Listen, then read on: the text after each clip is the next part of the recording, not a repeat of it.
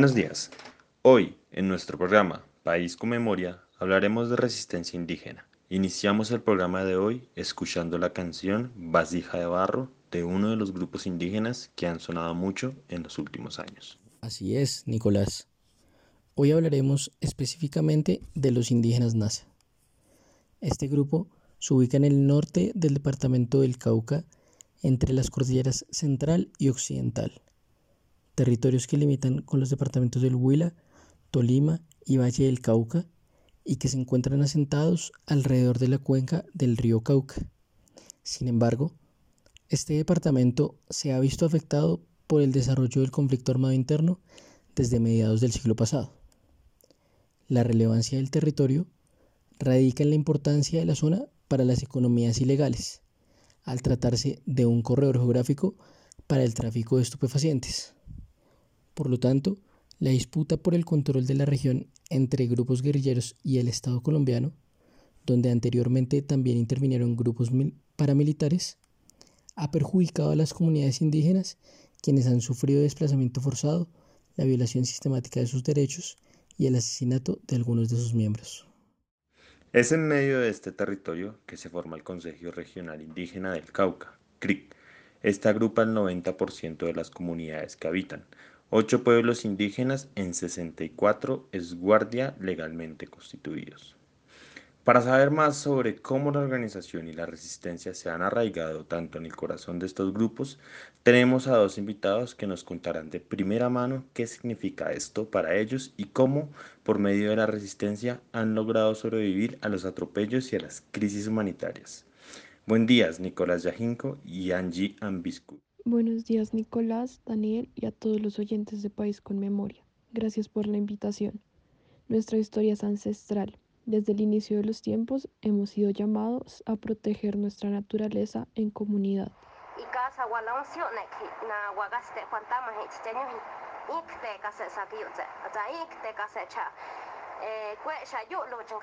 Esto traducido del país, que es nuestro idioma, al español significa nuestro primer líder y cacique fue Juan Tama, así se le conoce en español. Él nació de la laguna, por eso nosotros, el pueblo Nasa, también somos hijos del agua de la laguna y de la estrella. Como hijos de la naturaleza, la espiritualidad significa mucho para nosotros. La espiritualidad representa una forma de resistencia. Eso nos ha permitido mantenernos. En ella encontramos fuerza y paz. Y lo representamos por medio de la música y de la danza, que nos libera. Con nuestro cuerpo liberamos esa espiritualidad y la plasmamos en el baile y a través de los instrumentos. No es un secreto que ustedes se han visto atrapados en medio de enfrentamientos entre la guerrilla de las FARC y el ejército colombiano. ¿Cómo ha afectado esto a esa relación tan espiritual de su comunidad? En la historia reciente se han dado alrededor de 700, mm, 700 hostigamientos y más de 14 tomas guerrilleras. Dado que estamos en medio entre el enfrentamiento entre las fuerzas guerrilleras y las Fuerzas Armadas de Colombia, es muy difícil para nosotros trabajar. Nosotros hemos estado en la lucha desde la época de la colonia, época en la que se empezó a conformar nuestra Guardia Indígena con Juan Tama y su movimiento. Pero es más reciente, hacia los años 70, que se conformó el CRIC, como una forma de responder al conflicto armado que estaba atacando brutalmente a nuestros territorios. La Guardia Indígena es la representación de la resistencia en el territorio, Mediante la guardia se defienden nuestras tierras ancestrales. Ya no soportamos más sangre derramada. La Guardia Indígena NASA se encarga de proteger a la gente, por eso NASA significa humano, gente. Los bastones de mando tienen diferentes significados. Por ejemplo, el rojo significa la sangre de nuestros antepasados, conmemora la sangre que se ha derramado. El verde representa la naturaleza. El blanco significa paz, la paz que los indígenas durante años han buscado. Todo indígena que porte un bastón de mando es un símbolo, es una autoridad simbólica. Ya que mencionan la CLIC, esta realizó una publicación que denominaron Cauca, denuncia pública frente a los atropellos al pueblo NASA. En esta se resalta puntos fundamentales en los cuales se expresan que los grupos armados no los representan. También piden una desmilitarización de la zona, ya que demandaban que todo grupo armado, ya sea Estado o guerrilla, grupos económicos, narcotráfico y demás deben respetar la autonomía indígena en el territorio. Esta denuncia la realizaron en un contexto de alta tensión en la zona por la presencia de grupos militares en esta zona que ustedes protegen. ¿Podría contarnos más acerca de esta situación? Como ya veníamos mencionando, nuestro pueblo ha sido víctima de atropellos tanto por parte de la guerrilla como por parte de las fuerzas militares colombianas. Nosotros somos conscientes del conflicto armado en Colombia, pero eso no significa que por habitar el territorio tengamos que ser parte de este conflicto. Nos han asesinado, desplazado, nos han violado en el mismo territorio de nuestros ancestros. Como ya les habíamos contado, el blanco para nosotros significa paz. Es esto lo que nuestro pueblo ha anhelado y ha buscado durante siglos. Acabamos de escuchar cómo la Guardia Indígena sacaba alrededor de 100 militares de su territorio. Si lo único que siempre han anhelado es la paz, ¿por qué expulsan de esta forma al ejército cuyo trabajo es protegerlos de la guerrilla? Eso sucedió en Sierra Berlín, en un lugar sagrado para nosotros.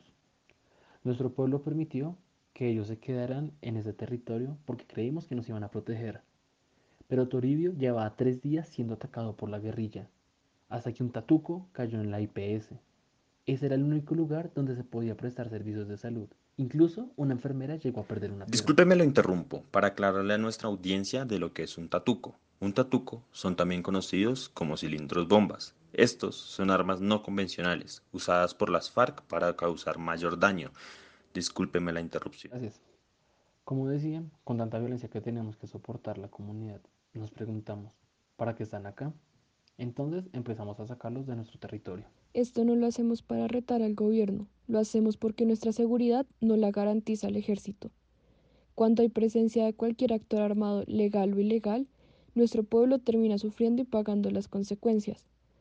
Es por esto que no queremos a ninguno de los dos grupos armados en nuestro territorio. El momento en el que tomamos la decisión de sacarlos de nuestro territorio, la Guardia solo llevaba los bastones de mando.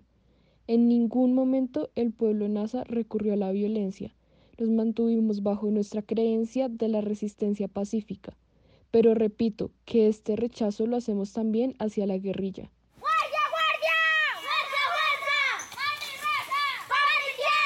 Vaya, es increíble la organización que tiene la Guardia para mantener a estos grupos alejados. Esto se puede evidenciar en el libro Esbozo de una teoría de la violencia en medio de la guerra civil de Statis Calibas, cuando el mismo Calibas menciona lo siguiente. En estas condiciones, si bien el apoyo de la población civil es vital para el desenlace de la guerra, del mismo modo ese apoyo resulta ser el más difícil de obtener. Sometidas al asedio de dos fuegos, las poblaciones cuya supervivencia es para ellas mismas su máxima prioridad estarán en mejor situación si evitan comprometerse con algunas de las dos facciones en conflicto.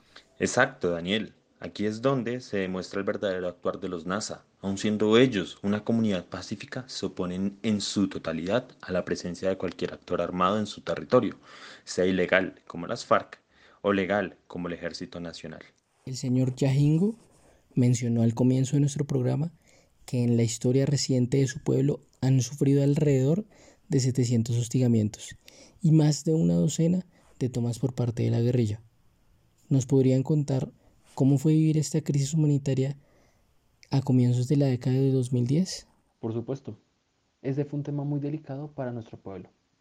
Ha sido de los sucesos más difíciles que hemos tenido que vivir y eso que nuestra lucha se ha extendido durante varios siglos. Imagínese despertar todos los días con el temor de ser asesinado o ver a sus hermanos morir. Ver cómo ese rojo de nuestros bastones de mando se hace cada vez más grande e incontrolable. Llevamos 500 años luchando por permanecer en nuestros pueblos ancestrales. Esta crisis hizo que la guerrilla fuera el principal actor que nos quería quitar nuestras tierras, pero no el único. Esta crisis tiene diferentes aristas. Si no es la violación de derechos humanos o los asesinatos, son los intentos de despojo de sus tierras ancestrales. Como lo plantea Elida Duque en su artículo Derechos de los indígenas sobre las tierras en Colombia y Brasil, donde nos muestra la importancia que tiene la tenencia de sus tierras.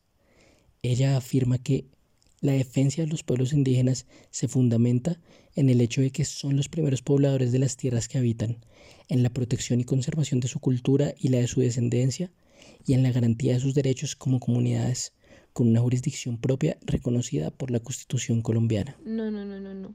Estas crisis cada vez más recurrentes no solo se limitan a esto. Con cada asesinato más, con cada hermano desaparecido, se aumenta la posibilidad de que este pueblo, esta misma cultura que tanto hemos cultivado y protegido, esté cada día más cerca a su desaparición. Toda nuestra lucha por conservar nuestras tradiciones habrá muerto con eso. Sin nadie que continúe con nuestros conocimientos ancestrales, estamos cada vez más cerca del olvido. Para nosotros la tierra va más allá que su valor monetario. Nosotros no vemos eso igual que ustedes. Ancestralmente, mi pueblo ha creado un vínculo muy fuerte con la tierra que habitamos y con la naturaleza que nos rodea. Nosotros creamos lazos sagrados, es algo que va con nuestra cultura. Por esta razón, es que el papel que desempeña la Guardia Indígena es tan importante para la comunidad. Nosotros estamos acá para reivindicarnos, para hacer memoria mientras la Guardia nos protege y garantizar nuestra supervivencia. Ya que menciona el papel de la memoria, quiero destacar el informe del Centro de Memoria Histórica, Memoria Étnica, Procesos y Experiencias en Memoria Histórica con Comunidades Étnicas. En este se refiere al papel de la Guardia Indígena. Si me permiten, quisiera leer un fragmento que destaca esta acción frente a la crisis humanitaria por la cual pasaron. En este tránsito entre los campos de lo simbólico y lo político se inscribe también el proceso de memoria histórica realizado por la Guardia Indígena NASA del norte del Cauca. En efecto, la Guardia Indígena, orientada en su origen como una estrategia de lucha política asociada a la recuperación territorial, representa en la actualidad un proceso dispositivo de memoria en tanto escenario para producir lecturas acerca de las afectaciones producidas por el conflicto armado en el territorio ancestral. En muchas ocasiones se ha denunciado lo que ocurre al interior del país en cuanto a la vulneración de derechos. Estos informes suelen ser presentados por ONGs que hacen el papel de observadoras y velan por el respeto de los derechos humanos al interior de los estados. El CINEP ha denunciado muchas veces públicamente esto. Especialmente mencionan en una de sus publicaciones lo siguiente. En estas circunstancias, la determinación del pueblo NASA de sacar de sus territorios a todos los grupos armados es relevante y se destaca como un gran ejemplo de resistencia pacífica del pueblo. El conflicto arroja anualmente cientos de muertos entre militares, guerrilleros y especialmente civiles. Construir un escenario de paz y diálogo seguramente será más rentable para la sociedad colombiana, y en eso los indígenas caucanos nos llevan mucho camino de ventaja. También debemos resaltar y reflexionar sobre el coraje y el valor de las denuncias que han efectuado los indígenas NASA del Cauca con el propósito de visibilizar a nivel nacional esta situación de vulneración. Ellos se han atrevido a declarar y manifestar a la esfera pública la difícil situación de amenaza y transgresión a sus comunidades debido al desarrollo del conflicto, a pesar de los riesgos que acarrea a su seguridad y la de sus familiares. Tal como menciona Fernanda Espinosa Moreno en su artículo La histórica lucha por la paz del movimiento indígena caucano, la declaración de Toribo, las cartas a las FARC, la minga por la paz, la vida y el territorio y el fortalecimiento de la Guardia Indígena son acciones de lucha por la paz, de autonomía del movimiento indígena y rechazo a la presencia de actores armados en sus territorios. Y es que, Nicolás, esta comunidad basa su resistencia a los actores armados en la región en sus deseos de paz y autonomía en sus territorios, como expresaron en las denuncias públicas en las cuales exigían no solo la recuperación de la armonía en sus territorios, sino en la nación colombiana en general. Esta construcción de autonomía rechaza todo grupo armado, ya sea legal o ilegal, como bien se mencionó anteriormente. Con esto finalizamos el programa del día de hoy. Muchas gracias a los representantes de la Guardia Indígena Nicolás y Angie por venir y ayudar a nuestros oyentes a entender un poco más de la difícil situación que viven las comunidades indígenas en el norte del Cauca. Gracias por recibirnos en su programa. Muchas gracias. Es un placer poder demostrar un lado de la violencia por la cual pasa el país, pero que no es mostrado por la opinión pública y que a nosotros nos duele en lo más profundo. Ahí tenían a dos representantes de la Guardia Indígena que vinieron a contarnos sus experiencias.